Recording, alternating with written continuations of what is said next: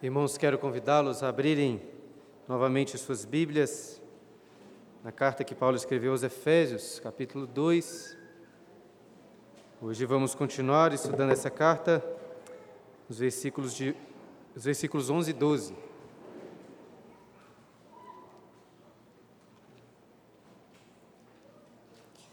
Estava lendo essa semana o trecho de uma carta que o pastor puritano Thomas Goodwin escreveu para o seu filho. E nessa carta ele disse assim: Quando eu estava ameaçado a ficar frio em meu ministério, ou quando chegava a manhã do Shabá, se referindo ao domingo, e meu coração não estava cheio de maravilhamento diante da graça de Deus, ou então, quando eu estava me preparando para ministrar a ceia do Senhor, você sabe o que eu costumava fazer? Eu costumava passear entre os pecados da minha vida passada. E eu sempre voltava com o coração quebrantado e contrito, pronto para pregar, como pregava no início, o perdão dos pecados. Eu acho que nunca subi a escada do púlpito sem parar por um momento para refletir sobre os pecados dos meus últimos anos. Eu acho que nunca preparei um sermão sem dar uma volta diante da minha mesa de estudo e olhar para trás, para os pecados da minha juventude e de toda a minha vida até o presente. E em muitas manhãs de Shabá, quando minha alma estava fria e seca, pela falta de oração durante a semana, uma reviravolta em minha vida passada, antes de subir ao púlpito, sempre quebrava o meu coração duro e aproximava a minha alma do Evangelho que iria pregar. Alguém poderia, talvez, dizer que é muito exagero estar sempre se lembrando dos pecados. Ainda mais os pecados da vida passada, antes da salvação de Cristo. Entretanto, queridos irmãos, parece ser essa a instrução do apóstolo Paulo, aí em Efésios, no capítulo 2, versículos 11 e 12, que dizem: Portanto, lembrai-vos de que outrora, vós, gentios na carne, chamados incircuncisão por aqueles que se intitulam circuncisos na carne por mãos humanas, naquele tempo estáveis sem Cristo, separados da comunidade de Israel e estranhos às alianças da promessa, não tendo esperança e sem Deus no mundo.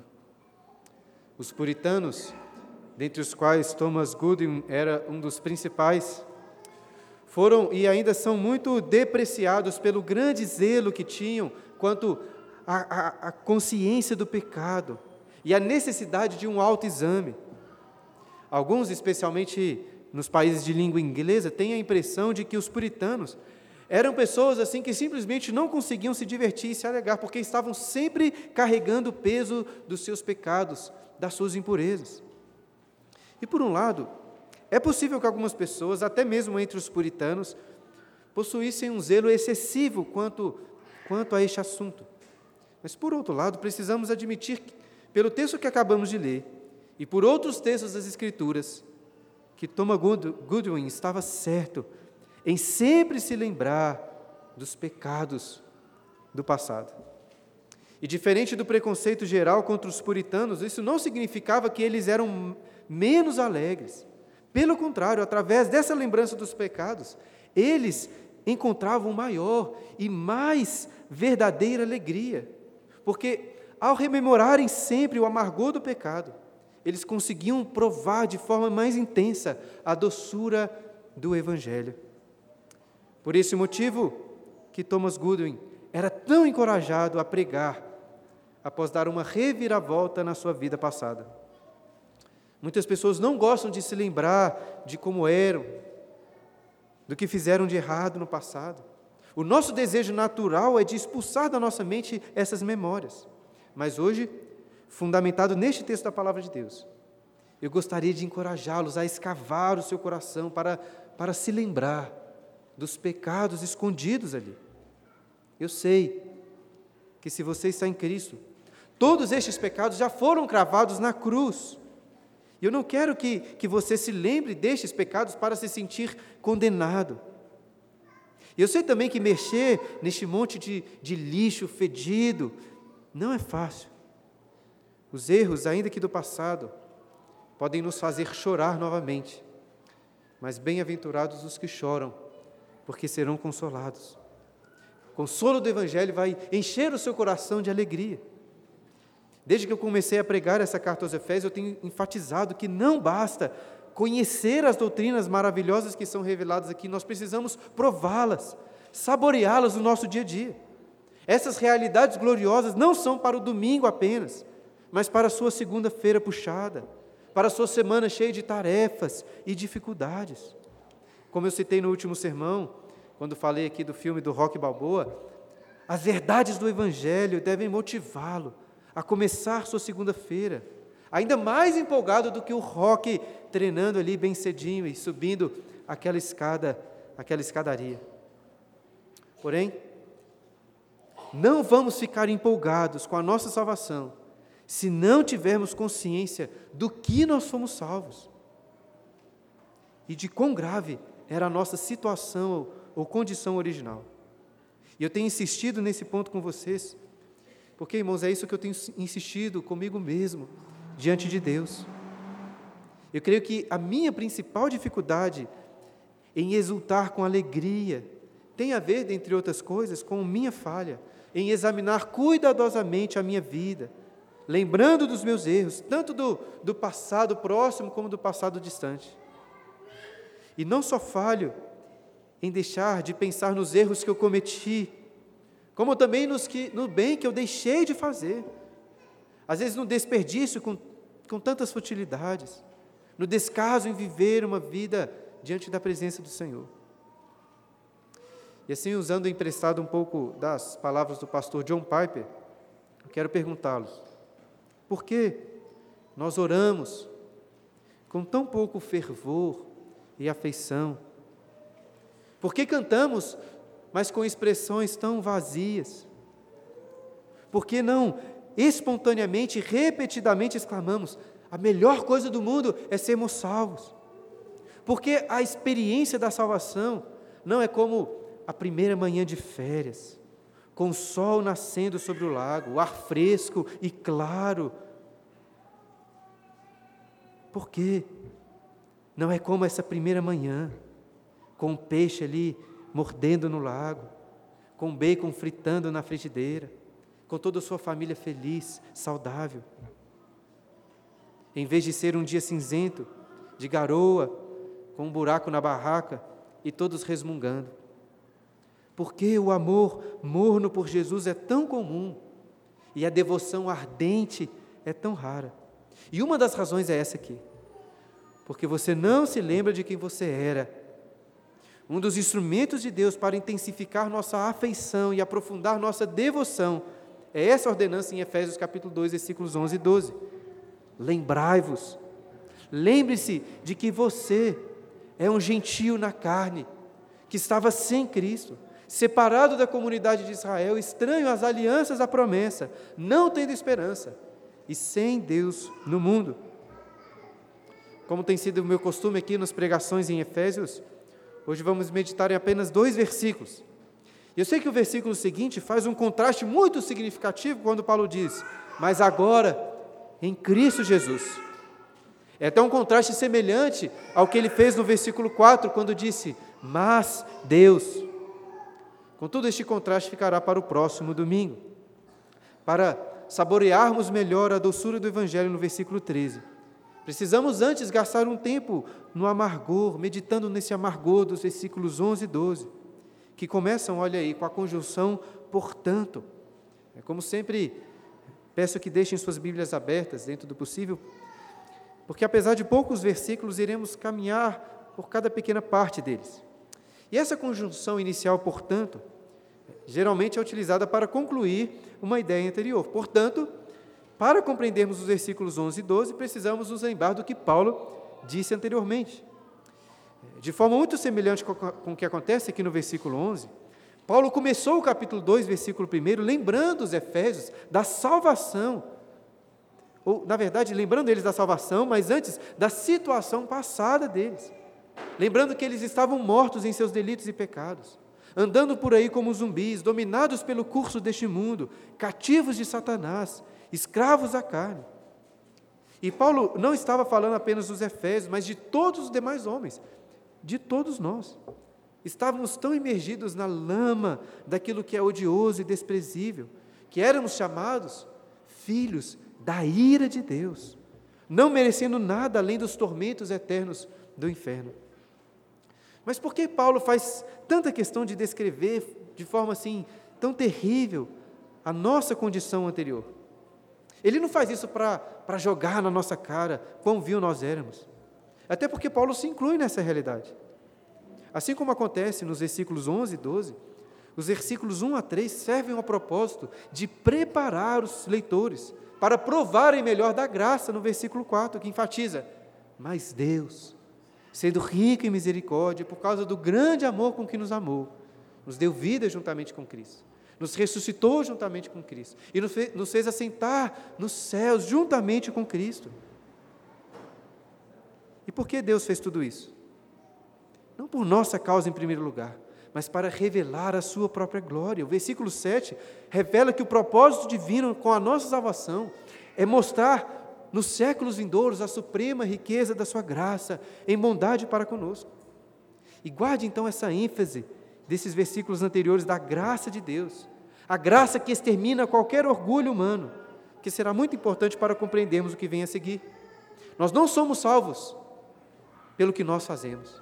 Somos salvos pela graça somente, mediante a fé somente, através de Cristo somente, para revelar que toda a glória pertence somente ao Senhor. Considerando essas coisas, Paulo continua no versículo 11 dizendo: Portanto, lembrai-vos.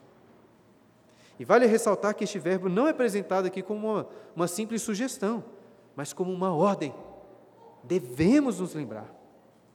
E antes de refletirmos melhor sobre o que devemos nos lembrar, vamos pensar em como, em como devemos fazer isso. E este é um detalhe muito importante porque não parece que Paulo está falando de, de simplesmente fazer passar pela nossa mente os pecados pregressos. Eu acho que ele está nos exortando a, a sentir o peso real de uma vida distante de Deus. É curioso como que alguns cristãos às vezes parecem possuir um certo prazer em falar do seu passado pecaminoso. Parece às vezes até contando um pouco de vantagem de, de tão ruim que eles eram. Eu não sei se é bem assim que nós devemos nos lembrar do passado. É claro que, por um lado, é muito bom, é excelente, testemunhos como estes, percebendo que onde abundou o pecado, superabundou a graça. Porém, nossos pecados são terríveis demais para serem lembrados sem um sentimento profundo de dor, de tristeza. A nossa condição original era de total desespero, porque éramos filhos da ira de Deus. Portanto, lembre-se, mas sentindo o peso do que significa estar sob o arco estendido de Deus, com fogo santo nos seus olhos, apontando para você a flecha da sua ira. Paulo já falou sobre essa ira nos versículos anteriores, e agora ele nos convida a olhar para, para essa realidade de uma perspectiva diferente. Ele continua aí o versículo 11 dizendo: Lembrai-vos de, de que outrora vós, gentios na carne. E essa não é a primeira vez na carta que Paulo faz essa distinção entre nós e vós. Aquela igreja de Éfeso era composta principalmente por gentios, enquanto Paulo era um judeu. É, caso alguém não saiba, Judeus são os israelitas, enquanto os gentios são as pessoas de todos os outros povos e nações. Portanto, ao falar nós, Paulo geralmente está se referindo aos cristãos judeus, enquanto vós se referem aos cristãos gentios de outros povos. E Paulo enfatiza que eles eram gentios na carne, apontando que era uma característica externa no corpo. Ou seja, por fora havia uma diferença entre gentios e judeus, entre nós e vós. E essa distinção é ressaltada na sequência, na sequência olha aí. Vós, gentios na carne, chamados incircuncisão por aqueles que se intitulam circuncisos na carne por mãos humanas. Quem já leu Gênesis capítulo 17, ou então estava aqui na igreja quando estudamos este capítulo, sabe que a circuncisão era o sinal da aliança de Deus com o seu povo, mostrando, dentre outras coisas, que o circunciso fazia parte do povo do Senhor. Um estrangeiro que passasse a confiar em Yahvé poderia até fazer parte do povo de Israel, mas antes tinha que ser circuncidado. Dessa forma, os incircuncisos eram os pagãos, eram os inimigos de Deus. Naquela história muito conhecida de Davi e Golias, lá em 1 Samuel capítulo 17, Davi se dirige ao povo dizendo assim: quem é, pois, este incircunciso filisteu para afrontar os exércitos do Deus vivo? É, fica, fica claro um tom depreciativo nessa expressão que, que Davi se utiliza. E Davi não estava errado. Porque, por um lado, é correto chamar os inimigos de Deus do que de fato eles são. No entanto, dá para perceber nas palavras de Paulo aqui em Efésios uma conotação negativa na forma como os judeus se referiam aos gentios. Ao dizer que eles se intitulam circuncisos, a ideia parece ser que, ao invés de reconhecerem a graça da circuncisão, eles se orgulhavam disso, se achando melhores, superiores aos gentios. E outra conotação negativa nas palavras de Paulo é a ênfase que eles eram circuncisos na carne, olha aí, por mãos humanas. A circuncisão só tinha real valor se apontasse para a circuncisão interna, que o Espírito faz no coração. Mas a circuncisão, dessas, pessoas era apenas externa, humana. E nisso eles se orgulhavam contra os gentios.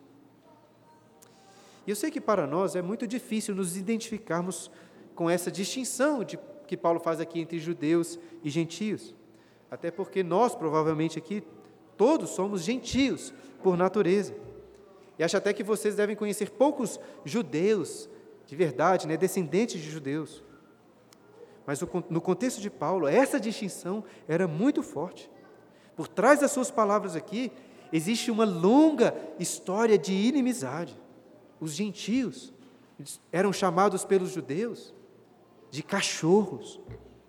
Nós vemos até um exemplo dessa inimizade quando o próprio Jesus se utiliza desse linguajar para se referir a uma mulher que tinha rogado pela sua filha, uma mulher sírio, uma sírio-fenícia, chamá-la de cachorrinha. Eu sei que é muito estranho pensar em Jesus se referindo assim a uma gentia. Mas segure um pouco essa questão de esse texto de Jesus. Se Deus quiser, nós voltaremos nele em um próximo sermão. De um lado, o, o, o meu objetivo hoje é tentar contextualizar que essa inimizade que, que existia entre os judeus e os gentios era muito forte naquele contexto. Seguindo vários livros e sermões que eu li, quero citar aqui um comentarista chamado William Barclay, que resume muito bem essa animosidade da seguinte forma: o judeu tinha desprezo imenso pelo gentio. Os gentios, diziam os judeus, foram criados por Deus para serem combustível para o fogo do inferno. Deus, diziam eles, ama somente a Israel dentre todas as nações que fez. Não era nem sequer lícito prestar ajuda a uma mãe gentia no seu parto. Por quê? Porque isso seria apenas trazer outro gentio para o mundo. Se um rapaz judeu se casasse com uma moça gentia, ou uma moça judia se casasse com um rapaz gentio, era realizado o enterro simbólico daquela moça, ou então do rapaz de Deus. Em alguma medida, parece que essa inimizade entre judeus e gentios existe até hoje nos círculos de judeus mais ortodoxos. Eu já citei aqui, por exemplo, para vocês um musical muito maravilhoso chamado O Violinista no Telhado, que conta a história de um judeu que morava na Rússia. E tem uma cena do filme muito triste, em que a filha desse judeu diz que iria se casar com um gentio. E ele vira as costas para a filha e vai embora enquanto a moça clamava, chorando, para que ele voltasse. Mas ele continua indo embora dizendo: Você está morta, você está morta para mim. No contexto que Paulo escreveu essa carta, a igreja já tinha reconhecido que judeus e gentios convertidos a Cristo faziam parte do povo de Deus. Entretanto, como vocês devem saber muito bem, quando as pessoas são salvas, elas não deixam toda a sua bagagem anterior na porta da igreja antes de entrar. Infelizmente, a tensão entre os judeus e gentios entrou também para dentro da igreja. De um lado, os judeus tinham muita dificuldade de, de se desapegar dos seus costumes, insistindo que os gentios fossem circuncidados, e olhavam para eles com certo desdém. Do outro lado, alguns textos bíblicos indicam que os gentios também tinham certo desprezo pelos judeus, já que foram os judeus que rejeitaram a Cristo, levando-o à morte. E se tinha uma coisa que entristecia o apóstolo Paulo, eram essas intrigas, essas divisões. Na carta aos Gálatas, ele chega a, dizer que, que repreendeu o próprio apóstolo Pedro por vacilar muito feio neste ponto. Como disse antes, é difícil para nós nos identificarmos com esse conflito entre judeus e gentios. Mas, por outro lado, é muito fácil nos identificarmos com conflitos e divisões entre o povo de Deus, conflitos semelhantes dentro do nosso contexto evangélico, talvez até dentro da nossa própria igreja.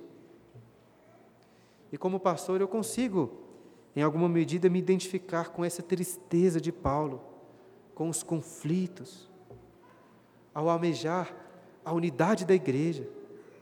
Eu acho que uma das coisas que me deixam mais triste é perceber as intrigas, divisões e aborrecimentos em nosso meio.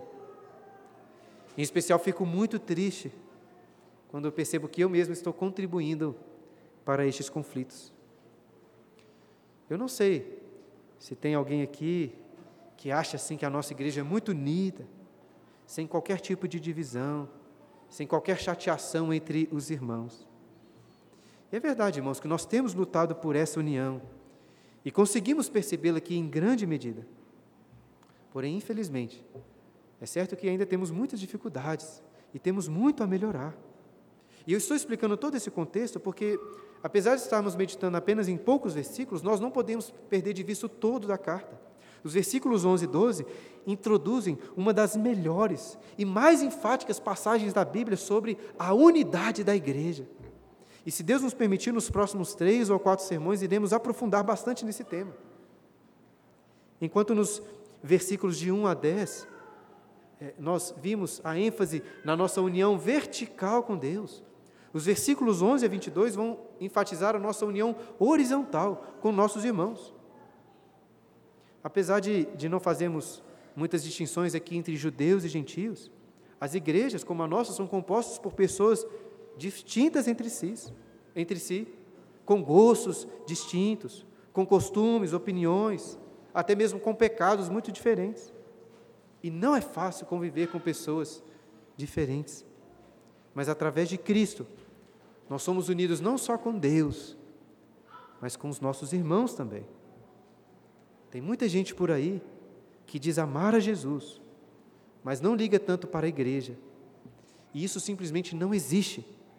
Quem não ama a igreja, quem não ama a noiva de Cristo, seus irmãos, não ama Cristo. E assim, se formos muito bem-sucedidos nesses próximos estudos, pela graça de Deus, você vai ficar muito feliz por fazer parte dessa igreja, querendo certamente se envolver cada vez mais, se envolver até mesmo com aqueles irmãos que você não possui muitas coisas em comum. E para isso, uma das primeiras coisas que precisamos fazer é nos lembrar dos nossos pecados, de quem nós éramos por natureza. E prestem bastante atenção nisso. Todos, ou quase todos, conflitos acontecem porque você não se lembra dos seus pecados. Brigas e aborrecimentos só ocorrem na igreja e em outros contextos também. Porque, ao invés de apontar para si mesmo, reconhecendo assim, eu sou o problema, você aponta para o outro e diz, ele é o problema. Foi justamente isso que Adão fez. Foi isso que Eva fez. E foi isso que os judeus fizeram também. Eles desprezavam os gentios porque os judeus não se lembravam do seu passado. Eles não se lembravam de que Abraão, pai deles, também veio de uma família pagã e idólatra. E que a própria história de Israel é marcada por abominações, não horríveis como a dos gentios, às vezes até mais terríveis. Porém, a preocupação de Paulo agora não é com os judeus, mas com os gentios. O grupo do qual nós fazemos parte também. Inclusive, apesar da conotação negativa que Paulo dá a essa atitude dos judeus no versículo 11, o que os judeus diziam era verdade. De fato, nós, gentios, éramos os incircuncisos. E se queremos cultivar a unidade da igreja, precisamos seguir essa ordenança de Paulo no versículo 11 e nos lembrarmos dessa realidade. O versículo 12 continua revelando o que essa circuncisão, incircuncisão, na verdade, significava. Naquele tempo, olha aí como Paulo diz logo no início. A que tempo Paulo está se referindo aí? A princípio parece que Paulo não está falando da história passada individual de cada crente, mas do passado deles como povos gentios, antes da vinda de Cristo, antes do evangelho ser pregado em todas as nações. Mas eu acho que existe uma aplicação individual dessas palavras, na qual nós podemos nos identificar. Pois, ainda que a vinda de Cristo tenha acontecido há dois mil anos atrás, nós, antes de conhecermos o Evangelho, éramos como esses gentios pagãos. Eu tenho certeza que muitos de vocês que se converteram mais velhos vão conseguir, conseguir se identificar fortemente com o restante do versículo 12. Mas outros aqui talvez não consigam pensar assim em um tempo passado, em que estavam longe de Deus, porque cresceram dentro da aliança, cresceram dentro da igreja. Este, por exemplo, é o meu caso. Eu nem sei quando me converti, porque não consigo me lembrar de uma época em que não me sentia como um cristão, né? ainda que fosse um cristão muito meia-boca. E assim, por um lado, poderíamos é, nos identificar um pouco com, com os judeus, aqueles que cresceram na aliança. Ainda assim, ainda que você tenha nascido na igreja, ainda que você nunca tenha se afastado dos caminhos de Deus, eu acho que é muito importante que você sinta o peso dessas palavras de Paulo no seu coração, porque originalmente essa é a condição de todos nós.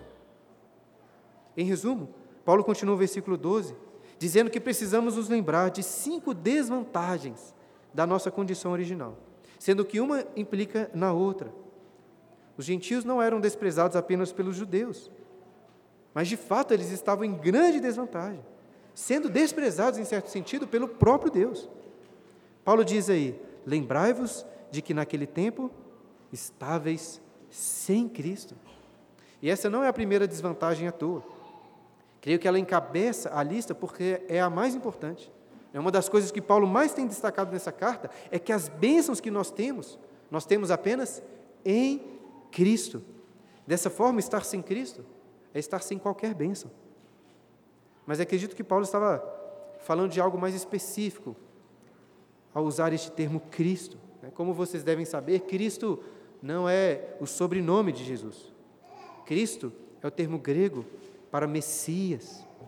Ou seja, Paulo está dizendo que os gentios estavam sem a expectativa do Messias, do Cristo. Quando você lê lá o começo do Evangelho de Lucas, você encontra um judeu chamado Simeão, que esperava a consolação de Israel. E quando ele viu o menino Jesus, ele exclamou de alegria, dizendo: Agora, Senhor, pode despedir em paz o teu servo, segundo a tua palavra, porque meus olhos já viram a tua salvação. E em seguida, no Evangelho, nós lemos sobre uma profetisa judia bem velhinha, chamada Ana, que quando viu o menino Jesus, dava graças a Deus, o texto diz, e falava a respeito do menino a todos os que esperavam a redenção de Jerusalém. Os crentes do Antigo Testamento foram salvos através da fé e expectativa que tinham na vinda do Cristo, o Messias. Enquanto isso, os gentios estavam completamente perdidos nas trevas dos seus pecados, porque ninguém pode ser salvo sem a luz de Cristo, o Messias. Isso significa então que todos os povos do passado, que nunca ouviram falar sobre essa expectativa do Messias, sobre o Cristo, foram condenados? Sim, é isso que significa. Mas isso é injusto, alguns vão dizer, porque eles não tiveram a oportunidade de crer no Messias, de crer no Evangelho. Entenda uma coisa muito importante, que muitas pessoas confundam. Ninguém, ninguém é condenado ao inferno porque não crê em Jesus. Não é isso porque as pessoas, pelo, pelo, o motivo pelo qual as pessoas são condenadas ao inferno. As pessoas são condenadas por causa dos seus pecados contra Deus, que se revela a elas na criação. E se revela a elas até também nos seus corações, porque, como Paulo explica lá em Romanos, Deus colocou a sua própria lei no coração, na consciência dos gentios. Eles, porém, Paulo, Paulo vai dizer, mudaram a verdade de Deus em mentira, adorando a criatura, servindo a criatura em lugar do Criador. Ou seja, ninguém é condenado por falta de escolha, por falta de opção. Todos que são condenados o são porque escolheram desprezar o seu Criador. E essa é a condição original de todos os homens, que sem a expectativa de Cristo Salvador, permaneceriam perdidos nos seus pecados. E como na consequência natural de estarem sem Cristo, Paulo continua dizendo: Lembrai-vos de que naquele tempo estáveis separados da comunidade de Israel, de todos os povos da terra. Deus escolheu Israel, como Moisés disse a eles lá em Deuteronômio capítulo 14, versículo 2 porque sois povo santo ao Senhor, vosso Deus, e o Senhor vos escolheu de todos os povos que há sobre a face da terra, para lhe serdes o seu próprio povo. Nós, gentios, estávamos sem Cristo, porque estávamos separados da comunidade de Israel, do povo de Deus. E como uma consequência natural dessa separação, Paulo continua: Lembrai-vos de que naquele tempo estáveis estranhos às alianças da promessa. A promessa da salvação, desde Gênesis capítulo 3, versículo 15, ainda ali no jardim do Éden, sempre foi a mesma. A promessa era o descendente, o Messias, o Cristo. E eu acho que Paulo fala aqui de alianças no plural, se referindo, porque ele está se referindo às várias alianças que Deus fez com o seu povo, principalmente através de Abraão, Moisés, Davi. Lá em Romanos, no capítulo 9, versículo 4, Paulo resume muito bem a condição do povo, de, do povo judeu, dizendo o seguinte: são israelitas, pertence-lhes a adoção e também a glória, as alianças, a legislação, o culto e as promessas. Deles são os patriarcas e também deles descende o Cristo, segundo a carne, o qual é sobre todos. Deus bendito para todos sempre. Amém. Mas nada disso se aplica a nós, gentios. Por isso Paulo continua: não tendo esperança. No imaginário de Dante Alighieri, na famosa trilogia A Divina Comédia, o inferno é a expressão última dessa realidade dos gentios. Porque logo no portão de entrada do inferno encontramos a seguinte inscrição: Abandone toda esperança. Todos vocês que entram por aqui. Paulo está descrevendo uma situação muito desesperadora isso não significa que os gentios não tinham em suas mentes alguma esperança, mas eram esperanças fora de Cristo. E qualquer esperança fora de Cristo é falsa. O livro de Atos conta que estes efésios, que eram muito ligados à magia, quando eles se converteram, reconheceram que toda esperança que tinham naquelas coisas não tinha qualquer valor, a ponto de que queimaram todos os seus livros de magia em uma grande fogueira. E Paulo está dizendo: lembrai-vos disso. Alguns aqui talvez tenham acreditado por muito tempo em alguma falsa promessa e falsa esperança de alguma falsa religião ou ideologia. Mas agora que conheceram o Evangelho, conseguem perceber claramente como estavam completamente perdidos, não tendo qualquer esperança. E por fim, como consequência última, Paulo diz: Lembrai-vos de que naquele tempo estavais sem Cristo, separados da comunidade de Israel, estranhos às alianças da promessa, não tendo esperança e sem Deus no mundo. No coração da aliança que o Senhor fez com Israel, encontramos a promessa: Eu serei o seu Deus e o Deus da sua descendência. Mas os gentios não tinham essa promessa. E um detalhe curioso é que o termo que Paulo utiliza aqui é ateoi, ou hateoi, são os ateus. Como no caso da falta de esperança, isso não significa que os gentios não acreditassem em algum Deus. Na verdade, eles acreditavam em muitos deuses. Mas eram ateus porque não acreditavam no Deus vivo, no único Deus vivo e verdadeiro. Essa é a realidade dos gentios. Até dos gentios mais inteligentes, dos mais capazes. Nos últimos meses, a Clara, minha esposa, estava lendo A República de Platão e várias vezes a gente estava comentando algumas coisas sobre o livro. E por um lado, Platão parece ter chegado assim muito próximo da verdade. Ele fala algumas coisas geniais sobre a vida, até mesmo sobre um Deus criador. Por outro lado, ele diz coisas absurdas no livro.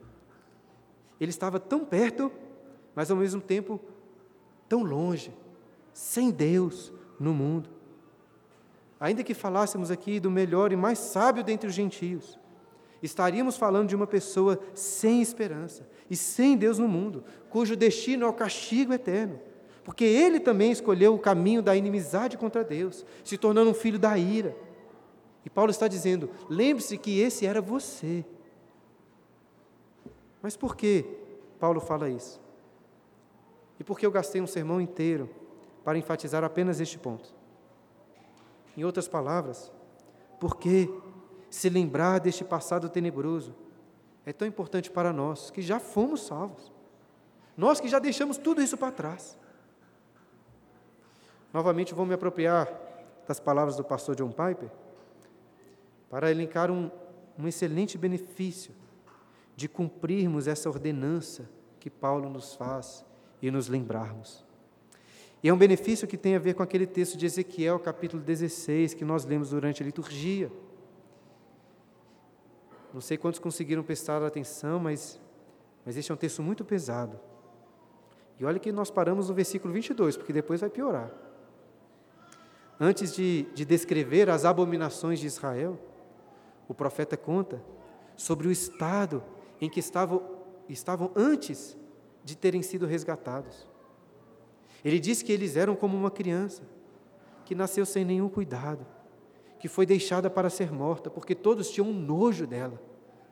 Deus, porém, vendo essa criança no seu sangue, cuidou dela, com todo amor, com todo carinho, até que ela cresceu, se tornou uma moça muito formosa com a qual Deus decidiu entrar em aliança de casamento. E assim, Israel se tornou a esposa mais bela, mais rica, mais gloriosa que existia. Contudo, Israel confiou na sua formosura, o texto diz, e se entregou à lascívia, cometendo terríveis abominações contra o Senhor. E um dos motivos para terem feito isso está no versículo 22, que nós lemos logo no começo da liturgia, está até transcrito aí em todas as tuas abominações e nas tuas prostituições, não te lembrastes dos dias da tua mocidade, quando estavas nua e descoberta, a revolver-te no teu sangue. Eu sei que Deus estava falando sobre os judeus, mas essa imagem se aplica a nós também, gentios. Cristo nos salvou, nos deu ricas e belas bênçãos. Ele entrou em aliança de casamento conosco. Ele nos fez a noiva mais bela, mais formosa que já se viu. Porém, se não nos lembrarmos do nosso estado original, de quão desprezíveis e perdidos nós estávamos, cairemos no mesmo erro de Israel e iremos usar as, das bênçãos que Deus nos deu para cometer prostituição com outros deuses. E é por isso que devemos cumprir a ordem de Paulo junto com aquilo que lemos também em Ezequiel capítulo 20, versículo 43, logo no início da liturgia, e nos lembrarmos dos nossos caminhos, das nossas iniquidades, com nojo, com nojo de nós mesmos, para que assim possamos, nos, possamos exultar no amor, na glória de Deus, na Sua graça. E devemos nos lembrar dessa realidade passada não apenas como indivíduos, mas como igreja. Considerando especial que Paulo está escrevendo esses versículos aqui para tratar da igreja.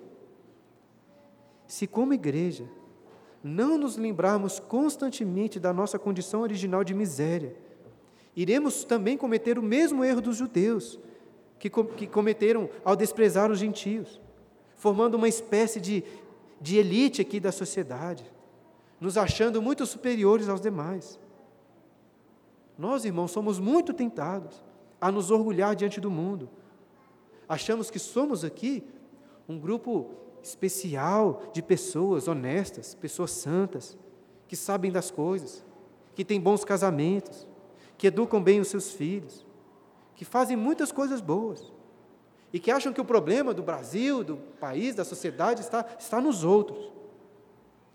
Porém, ao nos lembrarmos da nossa condição original e dos nossos pecados, nós sabemos muito bem que não é assim.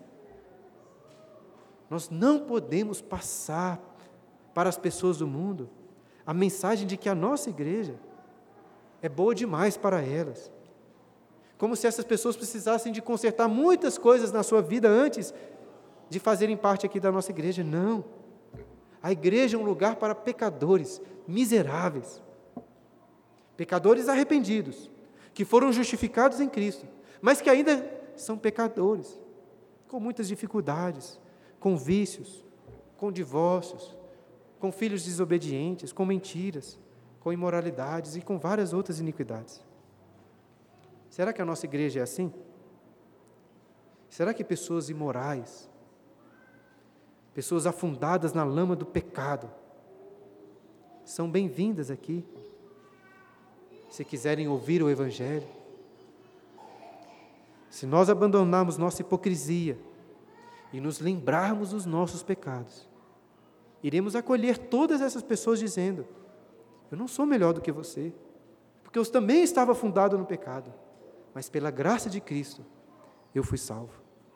O propósito de Deus para Israel nunca foi de transformá-los em uma comunidade especial, uma elite de santos, superiores aos demais povos. O propósito de Deus para Israel era usá-los como uma, uma, manifestação da sua graça, de como pecadores miseráveis e indignos podiam ser alvos da graça salvadora de Deus. E este é o mesmo propósito que Deus tem para a nossa igreja hoje. Lembre-se que nos versículos anteriores, Paulo enfatizou que a graça extermina qualquer orgulho humano. E é isso que nós devemos pregar aos nossos vizinhos, aos nossos colegas de tra trabalho, para todo mundo. Nós não somos melhores em nada, não temos qualquer dignidade própria. Nós somos todos pecadores por natureza. E ainda continuamos pecando, cometendo muitas iniquidades, mas fomos salvos pela graça de Cristo, pela qual os outros podem ser salvos também. Irmãos, se queremos que esse testemunho da graça seja sincero, nós precisamos de acabar com qualquer intriga, qualquer conflito ou rancor que exista aqui em nosso meio. Não adianta muito você querer falar para os outros que nós cremos no perdão dos pecados em Cristo, se nós aqui ficamos guardando rancor contra os nossos irmãos. Nós até aprendemos um pouco sobre isso na, na aula de manhã com Fabrício. Se queremos viver em amor e harmonia entre os irmãos, nós precisamos de parar de nos levar muito a sério. Até porque, se você se lembrar dos seus pecados, se você cumprir o que Paulo está dizendo aqui, se lembrar da sua condição original, reconhecerá que o que você não merece mesmo ser levado a sério, que você merece apenas o desprezo. Lembra do que eu disse antes? Todos ou talvez quase todos os conflitos acontecem porque você falha em cumprir isso aqui, porque você não se lembra dos seus pecados. Brigas, aborrecimentos só acontecem na igreja em outros contextos. Porque ao invés de apontar para si mesmo, reconhecendo assim, eu sou o problema, você aponta para o outro e diz, ele que é o problema, ele que está causando dificuldades aqui entre nós. Ele que me fez isso. Conta-se que certa vez, na revista The Times, Lá no início do século XX, é, uma pergunta foi lançada para diversos autores famosos. E a pergunta era a seguinte: qual é o problema com o mundo? Qual o problema com o mundo hoje? O autor G. Chesterton respondeu com a seguinte carta, uma simples carta: Prezados senhores, eu sou. Assinado Chesterton. Crianças, Imaginem só como seria o relacionamento lá na casa de vocês. Crianças, prestem atenção aqui. Imagina como seria lá se vocês parassem de apontar o erro que o seu irmão fez, de reclamar do que o seu irmão fez.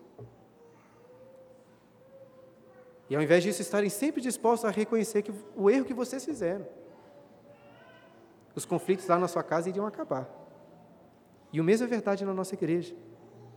Infelizmente, crianças, nós, adultos, também brigamos muito uns com os outros.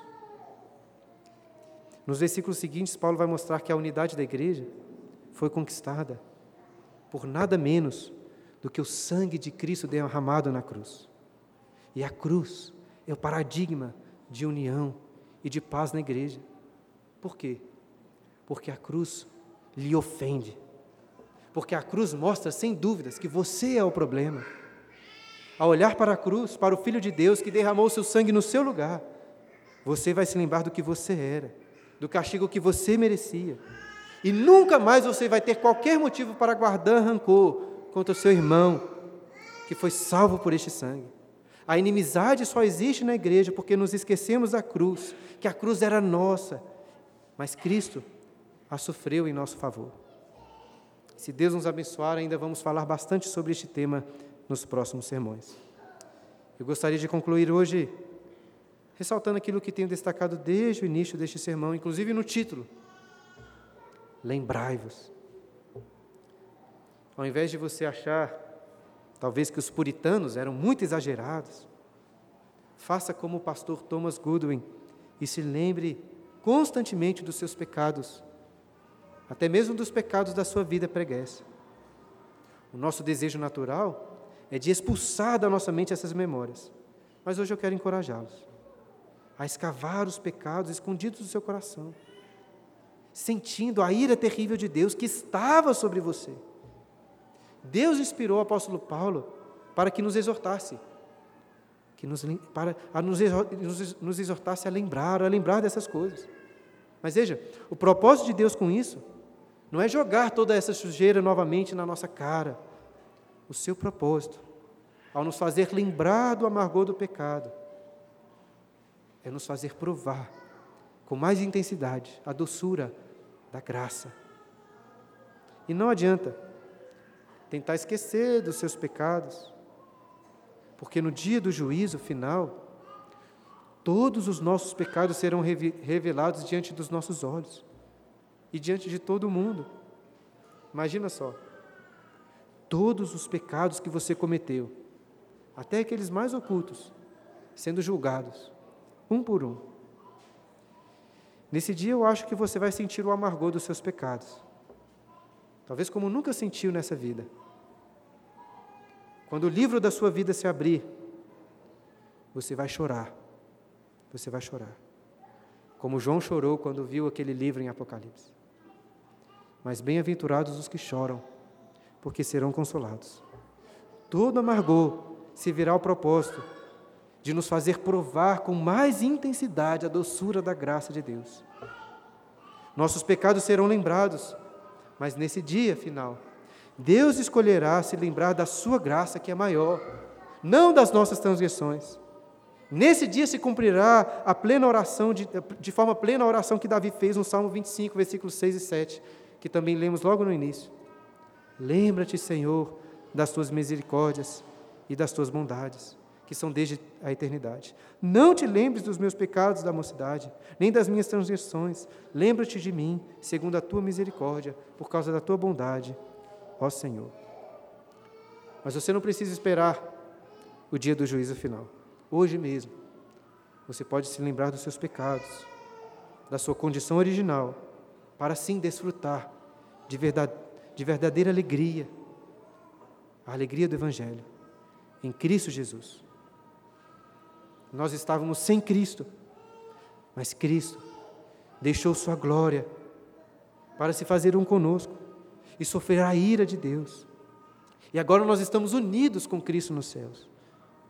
Nós estávamos separados da comunidade de Israel, mas Cristo foi morto fora da comunidade de Israel e agora, através do seu sangue, nós fazemos parte do povo de Deus, do Israel espiritual, da igreja, que é o corpo de Cristo.